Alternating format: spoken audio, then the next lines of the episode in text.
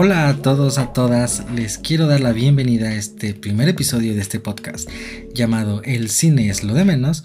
Yo soy Mauricio Vargas y de antemano les comento que si escuchan muchos ruidos de tren o ruidos extraños son mis gatos y el tren que está pasando fuera de mi casa porque son las 12.20 de la mañana y qué mejor hora para grabar un podcast, ¿no?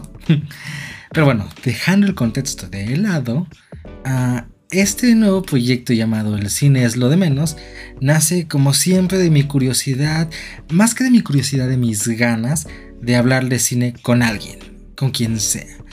Están mis amigos, están mis compañeros de trabajo, hay mucha gente con la que normalmente saben que me gusta el cine.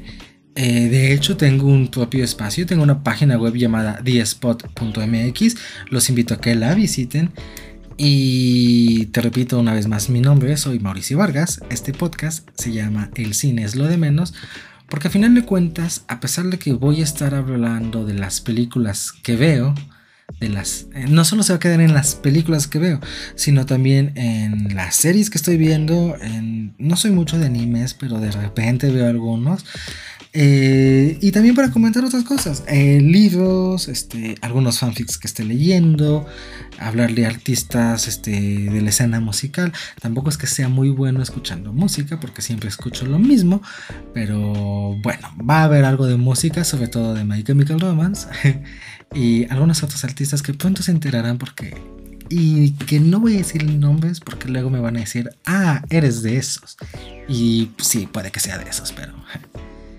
Y por qué no, también va a haber chismecito de la semana, tanto de producciones de películas como cosas de actores, de...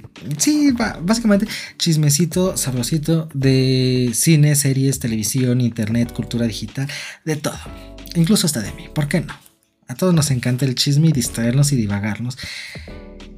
Y pues bueno, de eso va a versar este podcast.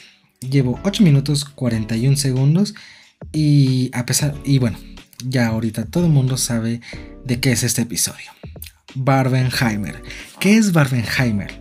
Básicamente es el nombre que el internet le dio al estreno mediático que tuvieron estas dos películas diametralmente opuestas.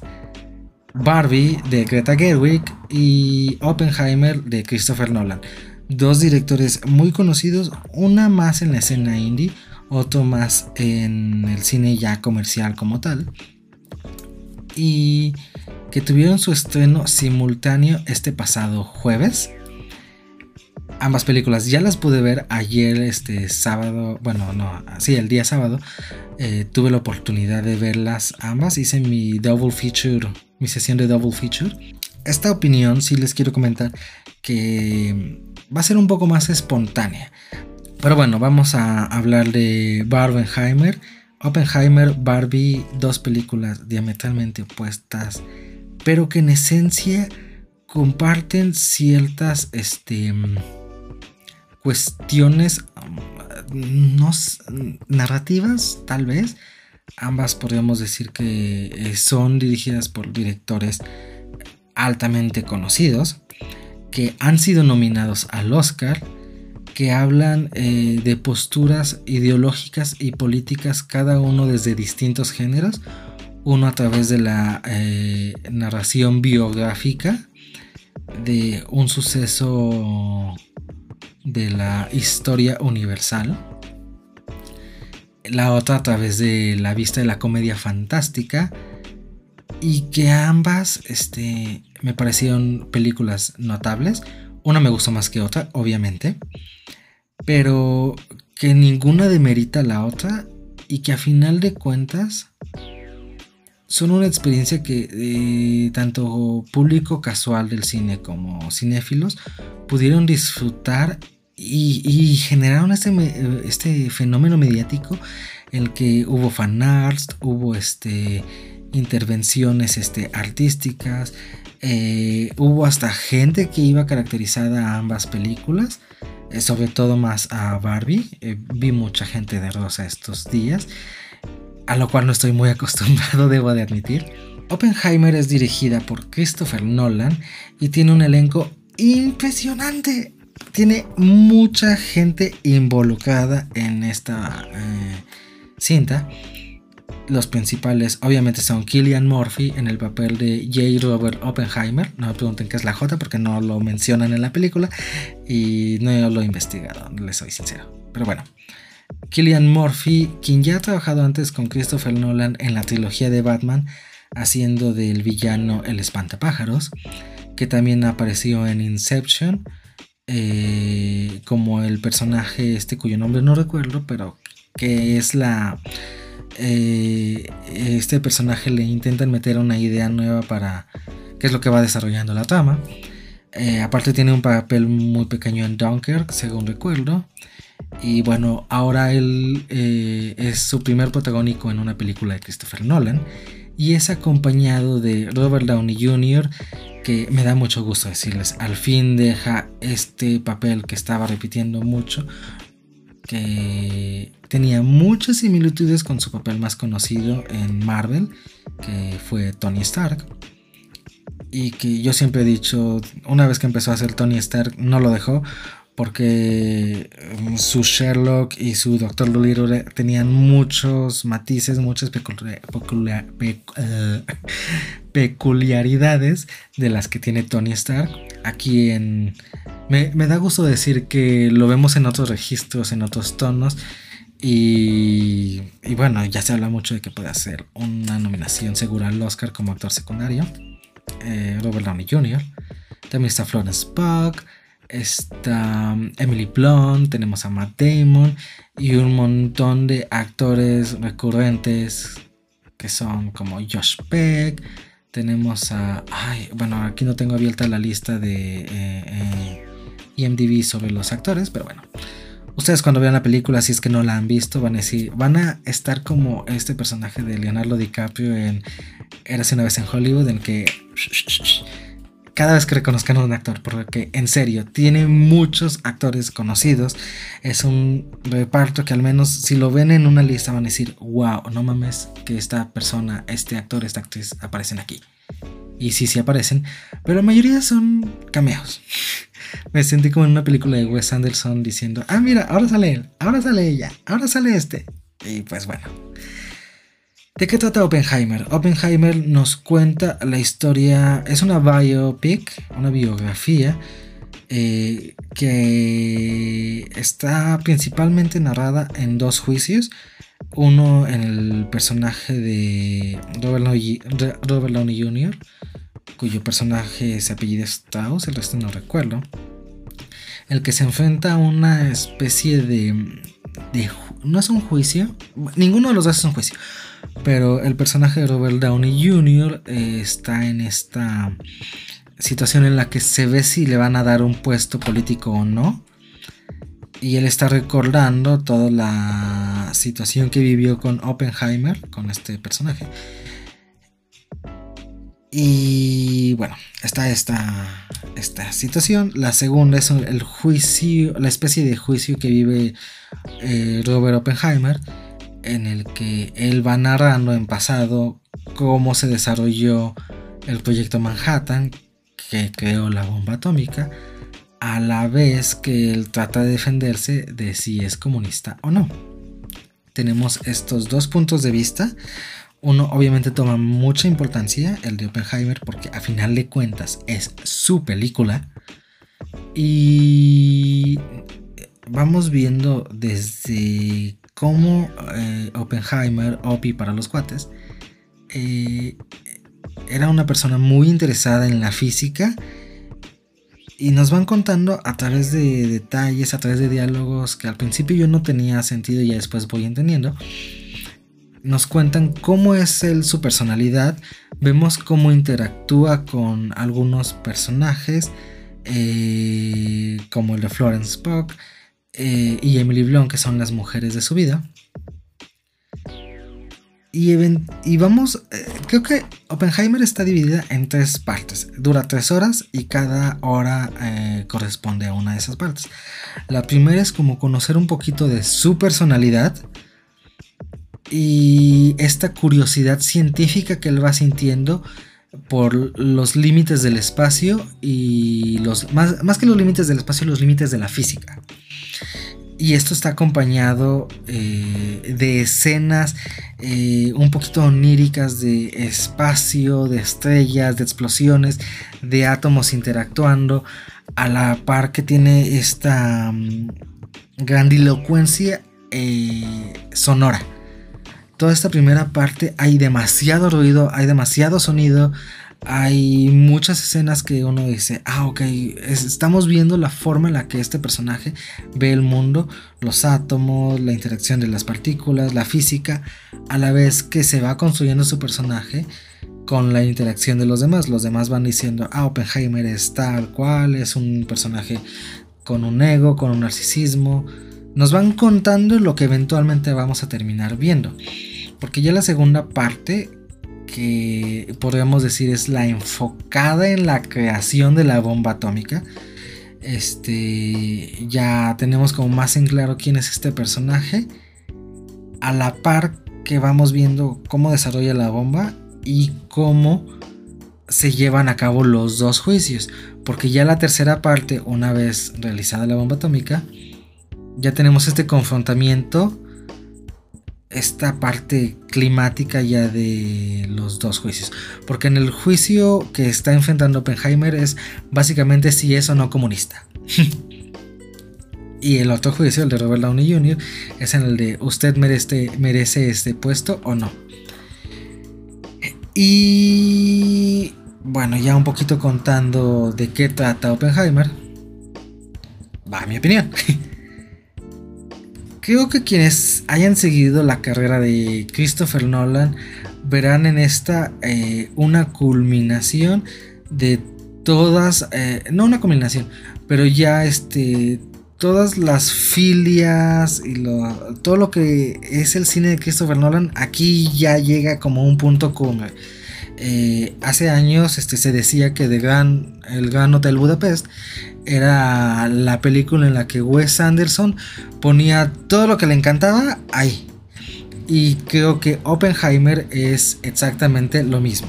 Es la película donde Christopher Nolan deja, se deja ir con todo. Tenemos sonido súper saturado, hay demasiado ruido, la música es grandilocuente, tenemos estos planos impresionantes, eh, actuaciones soberbias, pero también eh, tiene algunos de los errores muy notorios en Christopher Nolan, que son eh, personajes femeninos que son como esta especie de mujer fatal, pero realmente son planos, no tienen mucho que aportar. Y también está este detalle de que, aunque técnicamente la película es hermosa, es wow, tanto en lo visual que eh, supuestamente, bueno, no tiene nada en CGI, todos son efectos prácticos.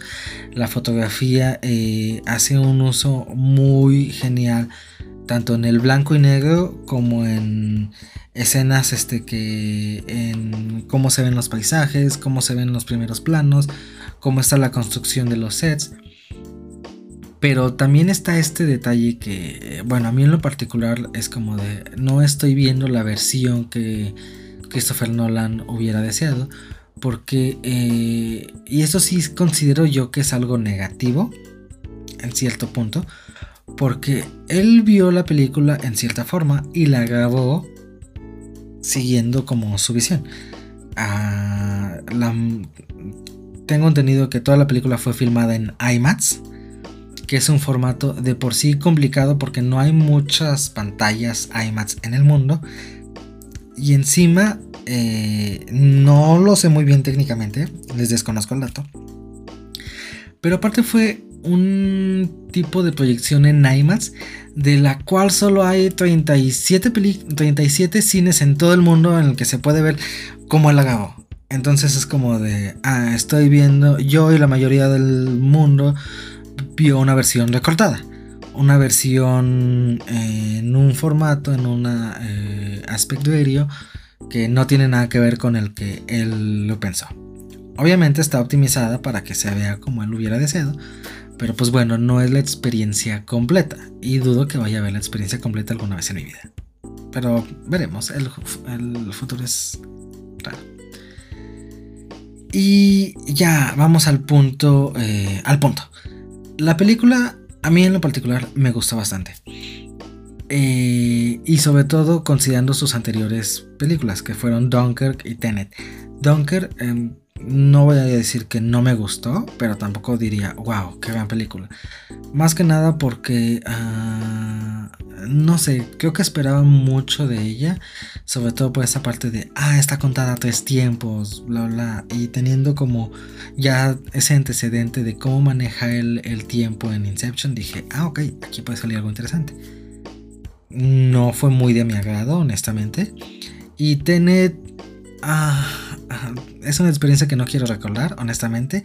Ni siquiera recuerdo muy bien la trama, solo recuerdo que fue una situación en la que me estás tratando de contar algo de una forma muy complicada y me estás haciendo sentir como de si no lo estás entendiendo eres estúpido. Y de por sí ya sé, ya todo, bueno, es algo muy conocido que el cine de Nolan tiende a la sobreexplicación tiende a contarte una y otra vez qué está pasando para que el público no se pierda. Y Tenet fue demasiado sobreexplicativa, pero aparte te hacía sentir tonto porque era de, oh, esta es una idea complicada. Eh, me da gusto decir que Oppenheimer, a pesar de que sí tiene momentos en los que está siendo muy redundante, no cae en la sobreexplicación. O bueno, no, espera, creo que lo estoy pensando desde un punto de vista técnico. En, ah, la trama está girando sobre esto. Y creo que ese es mi mayor problema con Oppenheimer. Que aunque fue una experiencia entretenida, una experiencia audiovisual muy enriquecedora, creo que no iba por donde yo pensé que iba a ir. Y ese es mi gran pero con Oppenheimer. Porque honestamente, yo creí que la película trataría sobre los desafíos de desarrollar la bomba atómica y las implicaciones eh, morales, éticas y filosóficas de crear un arma de destrucción masiva y cómo lidia este personaje con ella. Y esa era la expectativa que yo tenía de Oppenheimer. Y, si está un poco de esto que yo esperaba en la película. Pero honestamente creo que se limita a la parte inicial en la que vemos sus inicios en la física y algún que otro momentito mientras está desarrollando la bomba atómica. Porque toda esta parte científica y técnica que me gustó en películas como Inception o Interstellar no está tan desarrollada aquí. Lo que sí está desarrollado y es donde puede caer un poco en la redundancia y que es sobre lo que trata verdaderamente Oppenheimer es todo este rollo de que se resume en ¿es usted o no comunista? Y quizá quienes me conozcan ya saben que ahorita estoy cruzando, estoy con mis brazos en la cintura. Porque básicamente me imagino a todos los personajes con los brazos cruzados y los brazos en la cintura viéndolo en el juicio diciéndole, ¿es usted o no comunista? Y da muchas, muchas, demasiadas vueltas sobre ese tema. Toda la película trata de Estados Unidos aceptando que van a trabajar con cualquier fascista que se les ponga enfrente, pero no con comunistas. A la vez que se desarrolla esta tensión política sobre eh, espionaje ruso, sobre este... Sí, básicamente sobre el comunismo. Que no está mal, no lo hacen una mala película, no lo es. Simplemente al menos para mí, no era para donde, que, donde yo esperaba que fuera a ir esta película. y es todo, básicamente. Y tiene muchos momentos en los que yo sí definiría, ok, aquí podemos cortar, aquí podemos alargar, porque dura tres horas. Y hay algunos personajes que yo siento que eh, pueden estar de más. A quien me odie, pero yo siento que Florence Spock no tiene nada que hacer aquí. Eh, entiendo que lo hayan querido meter como de, ah, este personaje tenía vínculos con el comunismo y esta era una mujer a la que él solía mal. Y era su amante.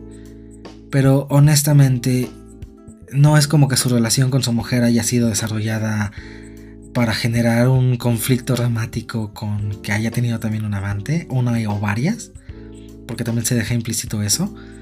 Mm, entonces, y aparte de la parte, eh, esa cuestión de sus vínculos con comunistas, lo pudieron hacer con otros personajes, honestamente. Hay demasiados personajes a los que básicamente es un festival de cameos.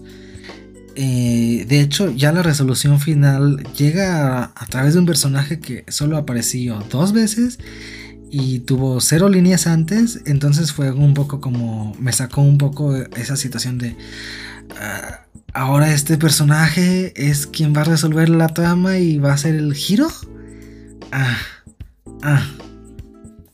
Eh, también este, aplaudo la decisión técnica de hacerlo todo con efectos prácticos. Y, y, es un tema que se va a hablar bastante. He visto muchos comentarios en Twitter. El momento en el que eh, se hace la prueba Trinity, en el cual se detona por primera vez en la historia eh, una, un arma nuclear, un arma atómica. Todo lo que nos lleva a este momento, desde que se empieza a armar la bomba, desde que empiezan a hacer las... Eh, esta estructura en la que la van a detonar, en la que hacen los cálculos sobre la distancia segura, sobre si pueden volar. Vemos a los militares este, mm, ya más de la mano con los pocos científicos que llegan a salir.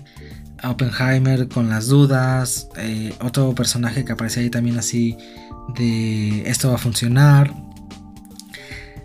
Creo que es uno de mis momentos favoritos. Toda esa tensión que se va desarrollando antes de la detonación. Y es donde eh, Nolan hace un uso muy genial del sonido. Eh, tanto con su banda sonora, con. tanto con los. entonces soniditos que mete eh, en toda la película.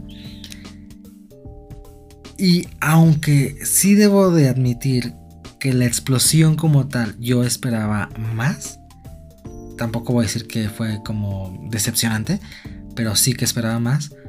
Eh, me encantó cómo creó toda esta tensión, no solo con los cortes rápidos, sino con el sonido, para que el momento de la explosión haya un largo momento de silencio, una sobreexposición sobre el rostro de los personajes y dejó toda la sala en silencio. Entonces creo que es esa escena, toda esa secuencia es lo que para mí define la experiencia de Oppenheimer. Esa y ya en el momento, porque ya hasta el final y, y, a pesar de que el personaje nunca tuvo dudas antes de ese momento, cuando ya vemos los momentos en los que reflexiona el uso que Estados Unidos le dio a su arma, que eh, bueno, esto creo que no queda tan explícito en la película, eh, su interés radicaba más en en la exploración de la energía nuclear, la energía atómica. Eh, en la película queda más como de, ah, sí, vamos a hacer la bomba atómica, a huevo. Entonces ya una vez que ven las consecuencias del uso de su bomba, es cuando ya vemos este switch en el personaje. Y hay una escena en la que están este, el público vitoreándolo y todo y a través de la distorsión del lente, de los desenfoques, la sobreexposición y el uso de súper saturado el sonido y los silencios, es mi segunda eh, secuencia favorita de toda la película.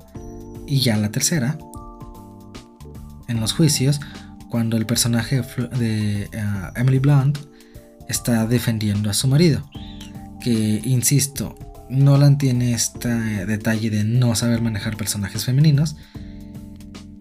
Y aquí, a pesar de que la relación entre ambos personajes hay destellos de...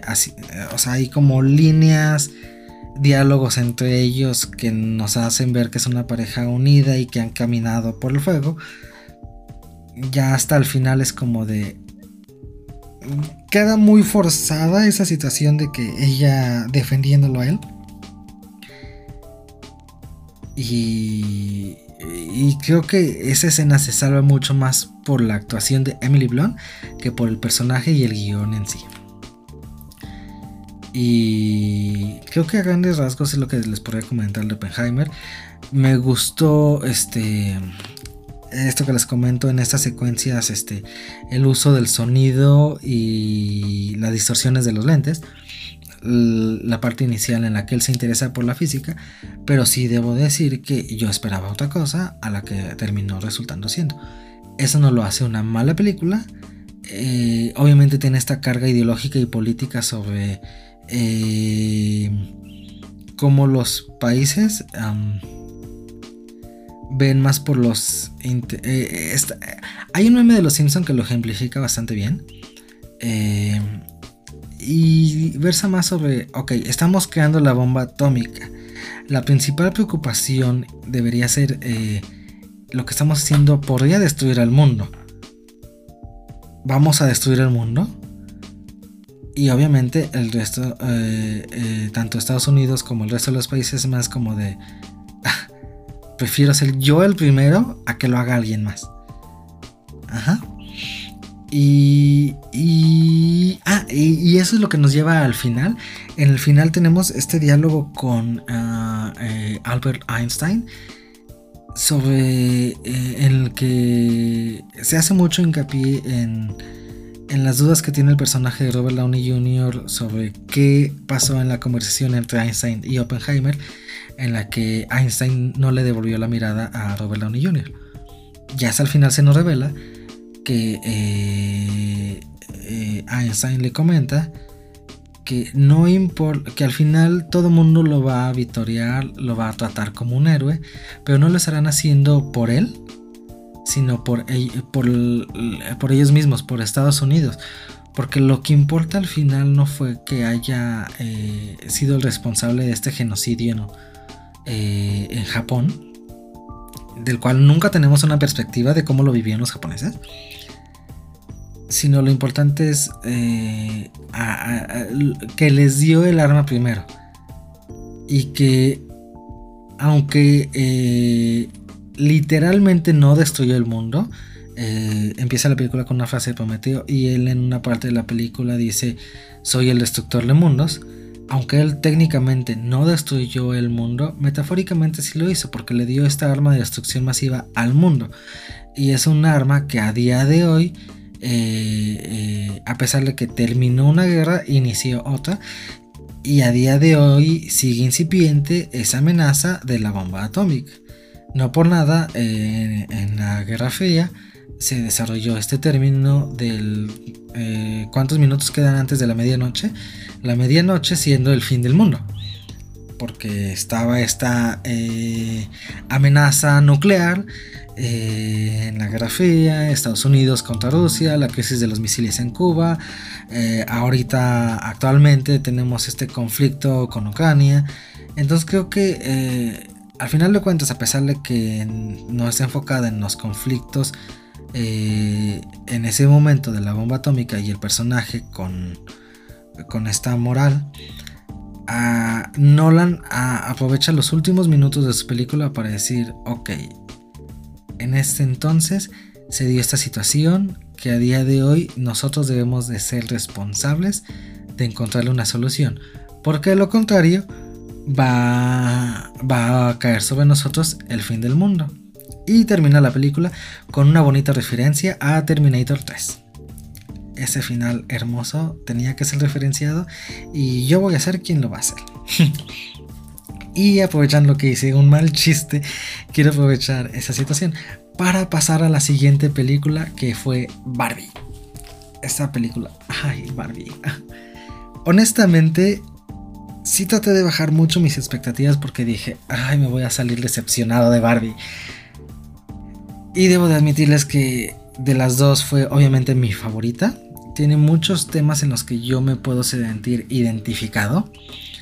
Y Dios, la disfruté bastante, no tienen una idea de cómo amé Barbie. Barbie desde sus primeros minutos nos dice, soy cine. Enciendo un cigarro para decir, soy cine. Porque eh, aprovecha este... Ya lo habíamos visto en un avance. Y esa película empieza con la referenciando a, referenciando 2001 Odisea en el espacio. Y es muy, este, desde esta escena ya sabemos cómo van a estar los tiros, porque nos dice, las niñas antes no tenían con qué jugar y solo estaban en este rol de ser mamás, entonces les vamos a dar muñecos para que sean mamás en el futuro. Entonces están en una tierra desolada, desértica, donde no pueden mm, expandir sus alas. Entonces es cuando llega Barbie, representando un estereotipo distinto de lo que debe ser mujer. Las niñas rompen el rol de género que ya tenían asignados de ser madres y entonces este, este páramo vacío y desolado se convierte en Barbieland, donde a través de Barbie y sus distintos roles establecidos, Barbie presidenta, Barbie jueza de la Suprema Corte, Barbie premio Nobel, Barbie escritora, Barbie astronauta, las niñas tienen esta opción de ser lo que quieran ser, de ser alguien más. Mientras que los Ken se convierten en sus accesorios. Todo hay que decirlo. Y el gran logo de Barbie es, eh, obviamente, hace esta... Mm, ah, se hace este cuestionamiento sobre los roles de género, tanto de las mujeres como de los hombres. Tenemos este, este eh, paraíso idílico de lo que es Barbieland, en el que las mujeres están eh, a cargo de todas las profesiones y los hombres solo están ahí para hacer como eh, em, sus accesorios, sus comparsas, son quienes les dicen sí a todo y gracias a esto logran vivir en armonía. Es entonces cuando Barbie eh, empieza con la Barbie estereotípica que es interpretada por Margot Robbie, empieza a tener dudas, empieza a haber un cambio en su psique que se ve reflejado este, una vez que empieza a preguntarse, a cuestionarse sobre la muerte es cuando ya se ve en esta situación en la que su cuerpo empieza a cambiar porque ella está dejando de ser este, la Barbie estereotípica para cuestionarse. Lo que la lleva al mundo real acompañada de Ken. Acompañada no porque ella quisiera, sino porque Ken se coló al mundo real. Donde ella se ve eh, eh, como en un Isekai, entra en un mundo desconocido. Y lo mismo sucede con Ken y ambos tienen un cambio de mentalidad en el que Barbie empieza a cuestionarse su valor como persona, no voy a decir como mujer, sino como persona, lo mismo que Ken, solo que ambos lo toman desde distintos puntos de vista. Y, aquí ya surge como un poquito la cuestión de los spoilers, porque mientras que Barbie se cuestiona y busca eh, generar un cambio positivo, Ken se ve eh, eh, al entrar al mundo real, descubre lo que es el patriarcado. Y ve un mundo al, al cual él era ajeno en el que los hombres son los dominantes, en el que no tienen que depender de las Barbies para hacer lo que quieran ser. Pero obviamente al estar en esta situación, tenemos que admitirlo, el patriarcado que está en el mundo real es una situación tóxica. Uno de los personajes se lo dice en la cara. Este, no es que estemos haciendo mal el patriarcado, lo estamos disimulando mejor. Entonces Ken toma todo este conocimiento negativo y lo lleva y lo presenta en Barbiland. Y Barbie regresa este, a Barbiland con, estas, con este cuestionamiento sobre quién soy y quién quiero ser. Y ya ve las consecuencias del patriarcado en el mundo idílico que es Barbiland. Greta Gerwig hace un trabajo bien chingón en decirte las cosas tanto sutilmente como echártelas en la cara. Tal cual. Hay, líneas que tú dices, ah, ok, están como... Ah", y otras en las que tal cual te está diciendo, el patriarcado está mal. Este, no lo sientes. Y todo esto lo hace mezclándolo con comedia como ya tenía mucho que no lo veía. Eh, no les voy a mentir, yo estaba riendo a carcajadas en la sala con algunos diálogos que les digo, te los están echando en la cara. Eh, y me sorprende mucho que tanto Warner como Mattel se hayan prestado a esto. porque eh, honestamente no estoy acostumbrado a que eh, las mismas productoras se estén burlando de sí mismas. Es una película que es muy consciente de qué está contándonos. Eh, no se va por la parte superficial que yo pensaba que iba a ser una película de Barbie. Eh, cuando se anunció el proyecto yo pensaba que sería algo muy a la legalmente rubia. Eh, y no esperaba que fuera sobre la historia de las muñecas, de todas las Barbies que han existido y que existirán. A la par que nos cuentan, este, se están burlando de Mattel, se están burlando de Warner hay muchos diálogos que rompen, este, hay un par de diálogos que rompen la cuarta pared, eh, en el que, por ejemplo, em, Margot Robbie está llorando y está diciendo, ay, soy fea, no valgo para nada. Y la narradora nos dice, obviamente, nota para los productores, este, Margot Robbie no es la actriz indicada para ser de personaje feo. y, y aquí también, al igual que en Oppenheimer, eh, Barbie está repleta, es un elenco coral. Son demasiadas caras conocidas, algunas no tanto, pero son muchas caras conocidas que, que aquí siento que están mejor aprovechadas porque cada una de ellas tiene como una función más notoria y se va desarrollando esta situación. Es una trama un poco más sencilla. No, un poco no. Es obviamente más sencilla que la de Oppenheimer. Eh, que como les digo, Barbie se enfrenta a los dilemas de una persona promedio. Y tiene que resolverlos. Haciendo uso de la comedia. Creo que la gran fortaleza de Barbie es hacer uso de la comedia y la autoconciencia para mm, educar a distintos tipos de público a concientizarlo sobre temas que están muy de actualidad, como pueden ser la inclusión social, este, la diversidad de género, el feminismo. Y obviamente va a haber eh, algún un sector del público que se va a sentir ofendido, sobre todo por la representación que hay de los Kens, en el que, como les comento, o no sirven para nada o sirven para joder al mundo. Mientras que dan la... Eh, eh, bueno, obviamente Barbie no quiere quedar bien con nadie. Barbie expresa distintos tipos de vista, te los echan en la cara, no está eh, sutil y satíricamente está criticando todo tipo de extremos. Porque a final de cuentas, a lo que quiere llegar la película es a lo que ha sido el tagline de esta muñeca eh, desde hace años. Sé lo que quieras ser, pero sin perjudicar a otros. A final de cuentas, Barbie eh, lucha toda la película por saber qué quiere ser, porque está cansada de ser la Barbie estereotípica. Todas las demás Barbies tienen una profesión, ella no. Ella, este, a final de cuentas, termina eh, siendo la voz de soy una persona promedio, una persona más del montón, pero eh, voy a disfrutar y vivir la vida. Este logra eh, llevar a, a, Ken a este mismo tipo de luz en el que admite de yo no estoy enamorada de ti, no te quiero, pero no por eso este, te voy a joder la vida. Seamos libres, seamos felices ambos y dejar de lado todas estas diferencias y poder no volver a lo que era antes, porque a pesar de que Barbiland era un lugar idílico, no era bueno para los Kens. Y de la misma forma, el mundo real, a pesar de que está más enfocado en el, patriarcado, también es algo que debe de cambiar.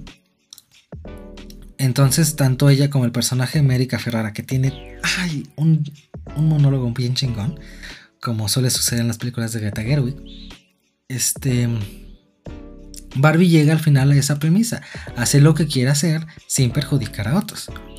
Este, ah, obviamente se da esta mm, como especie de muerte a lo que es la Barbie estereotípica. Eh, es un final que a muchos no les podrá haber gustado, en el que se da spoilers. La aparición de la creadora de Barbie, eh, eh, Ruth, ah, Ruth, Handler, me parece, interpretada por eh, Ria. Ay, no recuerdo su apellido, pero hizo de la mamá de Matilda en la película de Matilda de los 90. Eh, también tiene unos diálogos muy graciosos.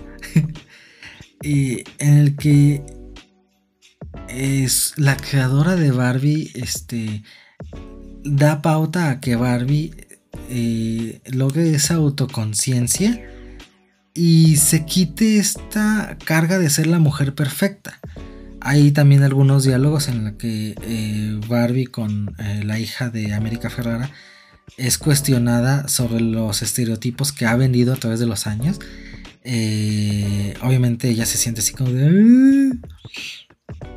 Entonces empieza a cargar con mucho peso y ya al final su misma creadora le dice, déjalo atrás, o sea, no tienes que ser la mujer perfecta. Y creo que es algo que Mattel se ha dado cuenta a través de los años. Porque eh, Barbie siempre ha sido, ah, bueno, ha tratado de ser eh, una franquicia eh, muy diversa.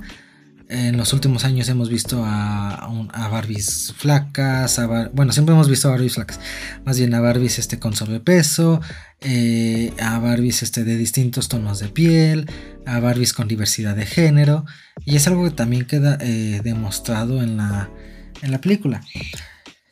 Creo que Greta Gerwig continúa su exploración de lo que significa ser mujer en distintas épocas con esta película. Ya lo vimos en Lady Bird, ya lo vimos con Mujercitas, ahora lo estamos viendo con Barbie. Y creo que es de aplaudir lo bien llevado que, eh, que terminó siendo.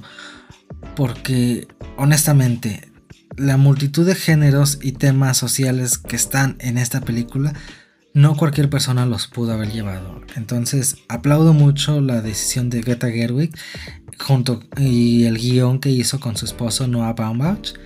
Aparte de todas las decisiones técnicas y estéticas que hubo en la película, desde el uso, al igual que Nolan, este, de efectos prácticos, hay unas, ah, hay un par de secuencias en la que se hace un montaje en la que él, ella y Ken están este, pasando en diversos escenarios, que fue hecho de forma tradicional, con un escenario, con props. Eh, obviamente hay uso de CGI, pero no es algo notorio. Las actuaciones estuvieron increíbles, eh, tanto eh, Ryan Gosling está perfecto en su papel de Ken. entiendo mucho por qué hablan de una nominación del Oscar para él.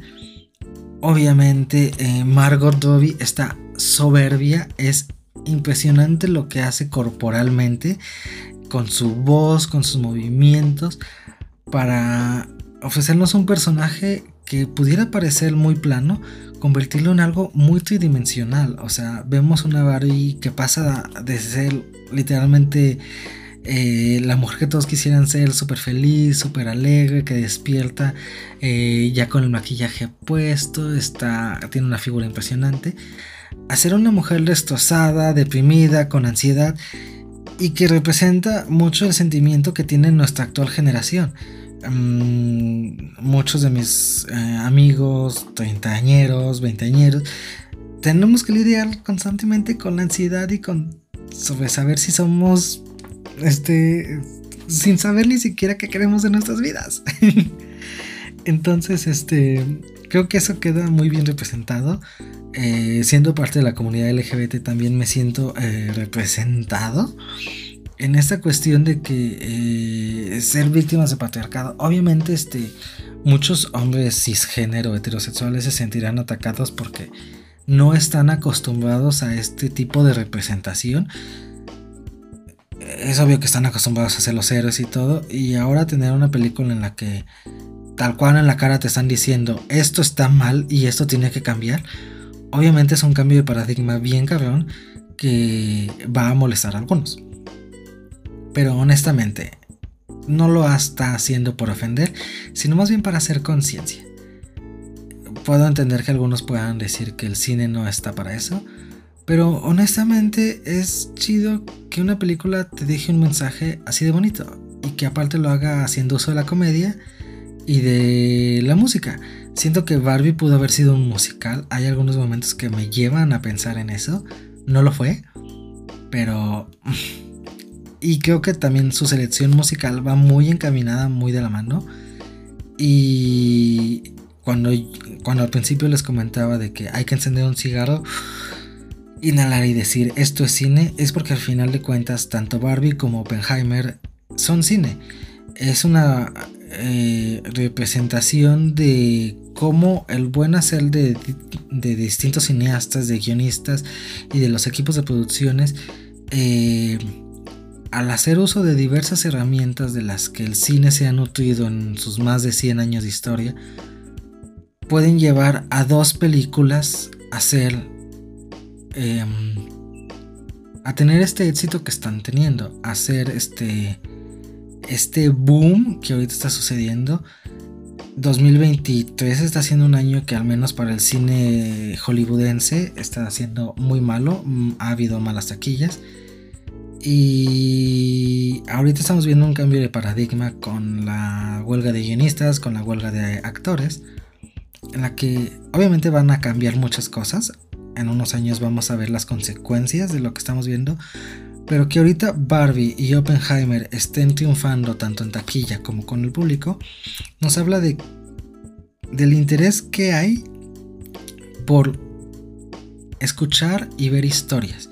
Lo comenté al principio, mi amor por el cine nació a través de cómo se contaba una historia de fantasía. Eh, a día de hoy, con estas dos películas, estamos viendo a dos cineastas muy inmersos, muy interesados en el tipo de historia que quieren contar.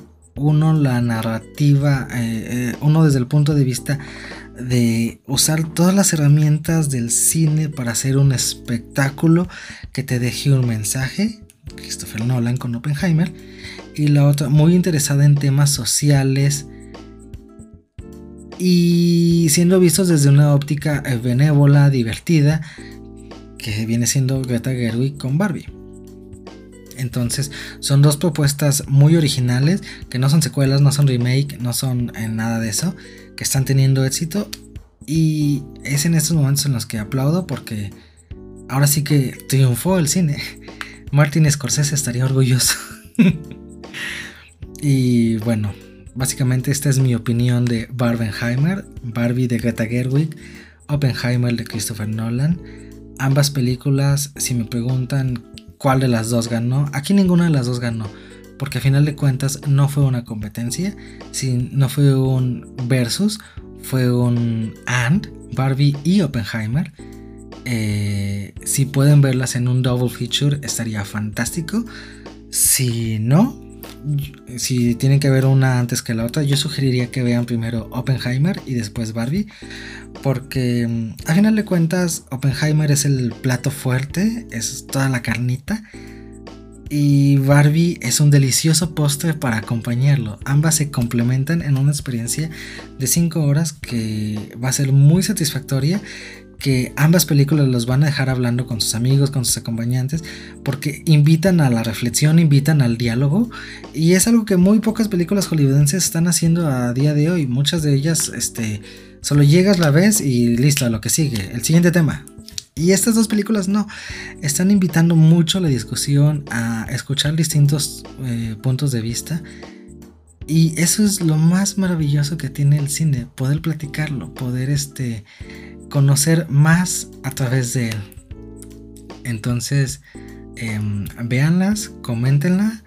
Eh, les comparto mis redes sociales. Me pueden encontrar en Twitter como arroba mauricio-bg. Y tengo una página web donde subo reseñas de películas. Y a veces, bueno, eh, se llama de-spot.mx.